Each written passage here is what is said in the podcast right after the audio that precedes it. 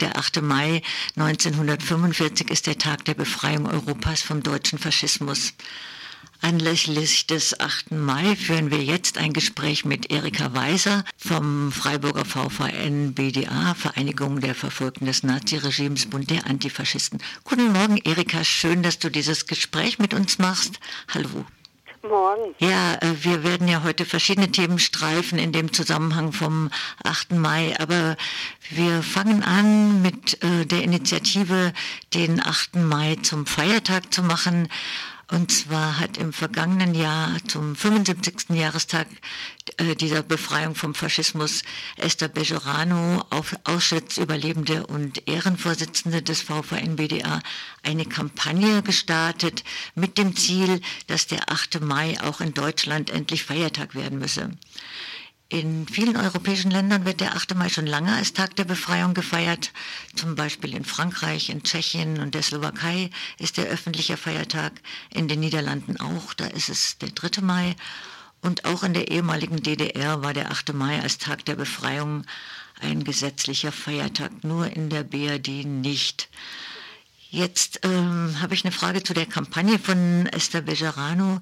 Wie ist denn der Stand gerade? Wer unterstützt sie und wo gibt es Gegenwind? Und wie ist der Erfolg einzuschätzen?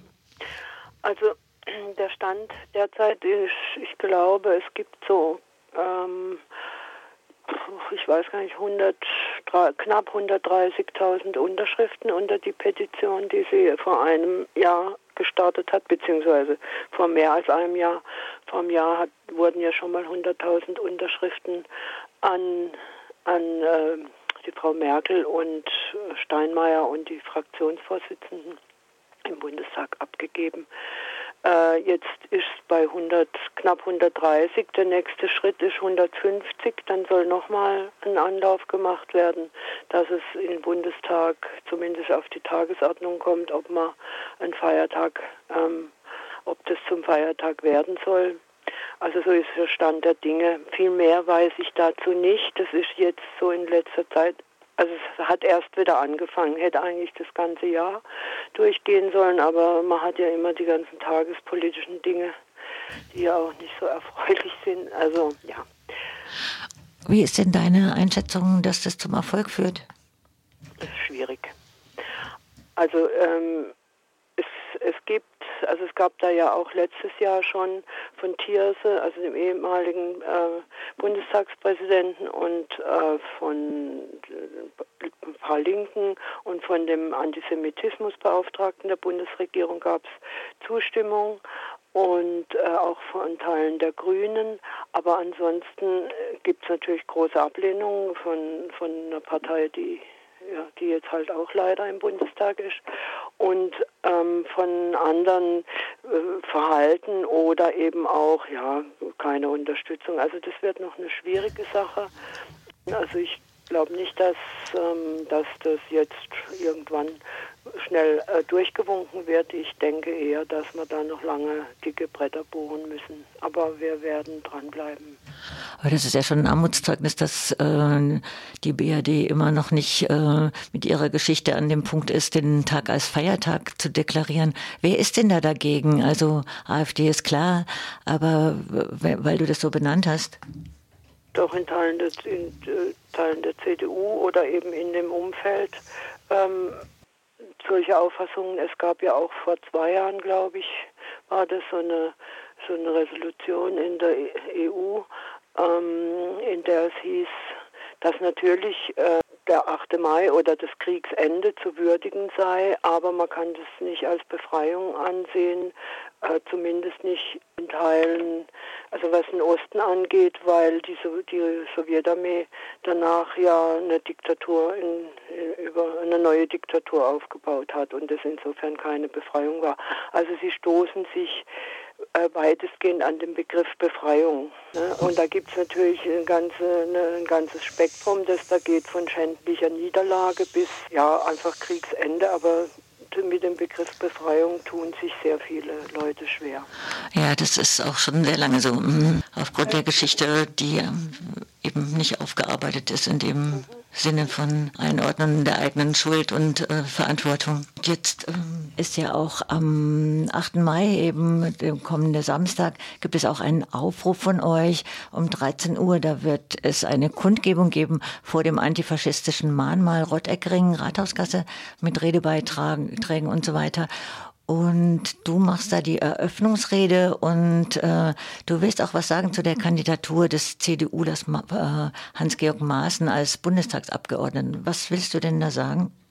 Ich habe das vor, mich darauf zu beziehen, weil wir äh, waren ja als VVN äh, bis gerade eben hatten wir ja wurde uns ja die Gemeinnützigkeit entzogen, sprich äh, wir konnten zwar weiter existieren, aber wir konnten keine Spendenbescheinigungen mehr ausstellen. Und eben auch, es ist natürlich auch eine, hat auch eine politische Bedeutung, wenn es heißt, die sind nicht gemeinnützig, äh, dann überlegen sich natürlich Leute, die uns vielleicht, die sich vielleicht mit uns zusammenarbeiten würden, äh, überlegen sich das dann, wenn man so hochoffiziell als nicht gemeinnützig eingestuft wird, das geht ja über diese Spendengeschichte hinaus hinaus.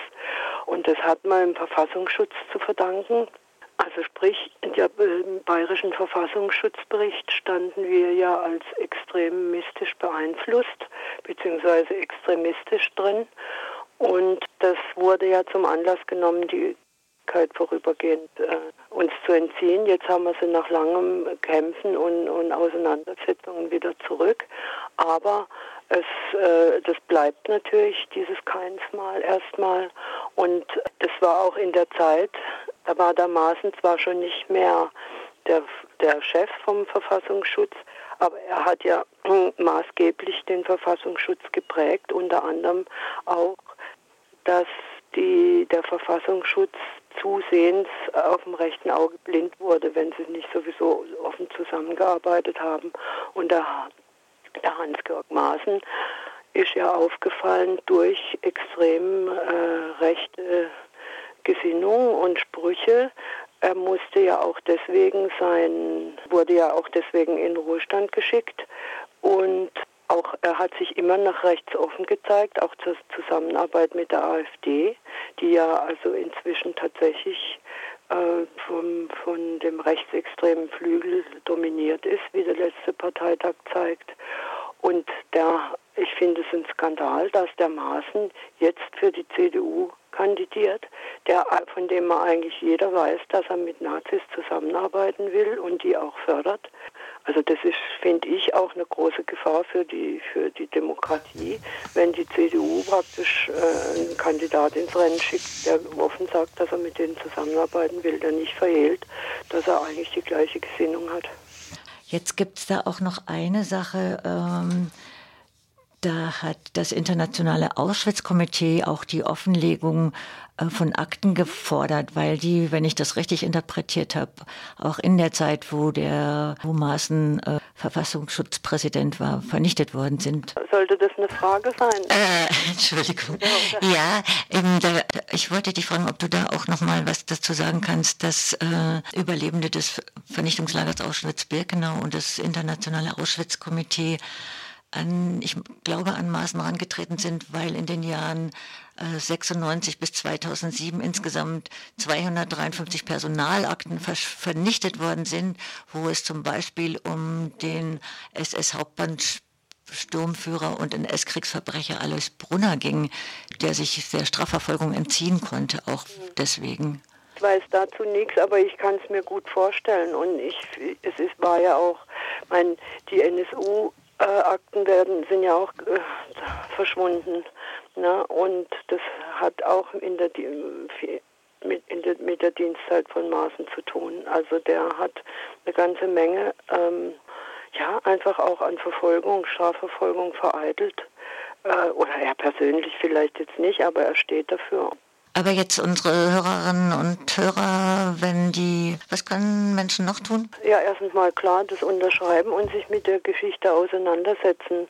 Und es geht uns ja auch nicht darum, dass wir sagen, einen Tag mehr, äh, wo man frei hat, auch wenn das natürlich sehr schön ist. Es soll auch wirklich darum gehen, äh, darzustellen, dass es wirklich eine Befreiung war.